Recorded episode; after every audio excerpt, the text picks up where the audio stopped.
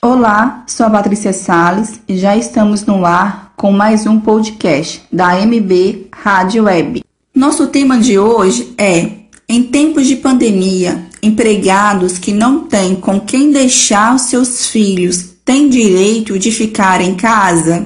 Para esclarecer essa dúvida, vamos conversar com a doutora Dalvânia Alves. Ela é advogada do escritório André Mansur Advogados Associados. Olá, doutora Dalvânia, tudo bem? Oi, Patrícia, bom dia, tudo bem e você? Tudo bem, graças a Deus.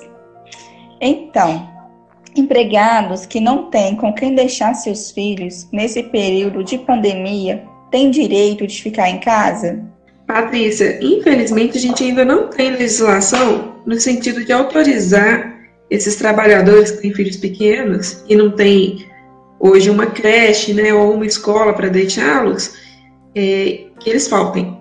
Tá? Nós já tivemos algumas medidas provisórias que flexibilizaram algumas regras trabalhistas, com o intuito de facilitar a vida de empregadores, vida de empregados, mas no sentido de autorizar a falta apenas pelo fato da pessoa ter um filho menor de idade e não ter com quem deixar em casa, ainda a gente não tem legislação.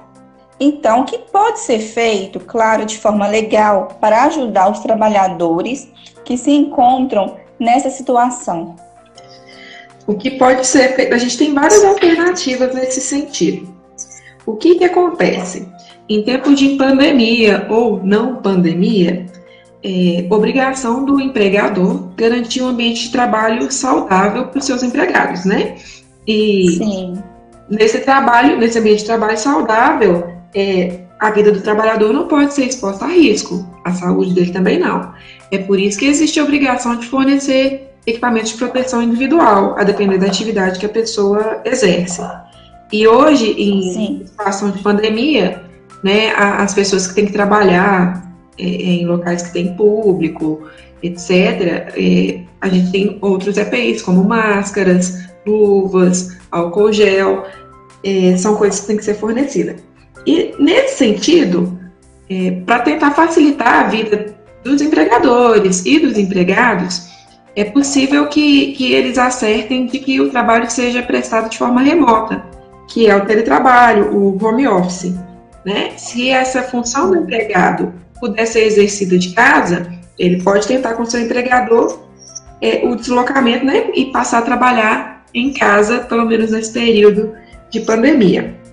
Não sendo possível esse home office, é, é, pode-se pensar em antecipar férias, pode-se pensar em usar o banco de horas, caso a empresa tenha esse banco de horas. E também é, houve uma alteração legislativa recente com o sentido de autorizar a redução da jornada de trabalho e a suspensão do contrato de trabalho. Nesses dois casos, é, o empregado tem que ficar atento porque pode ser que a remuneração dele seja drasticamente reduzida. Mas é uma opção viável para quem não tem com quem deixar os filhos menores, né? E de toda forma, a ideia é que se tenha bom senso, né, para tentar chegar ao melhor melhor melhor acordo aí para empregado e para empregador.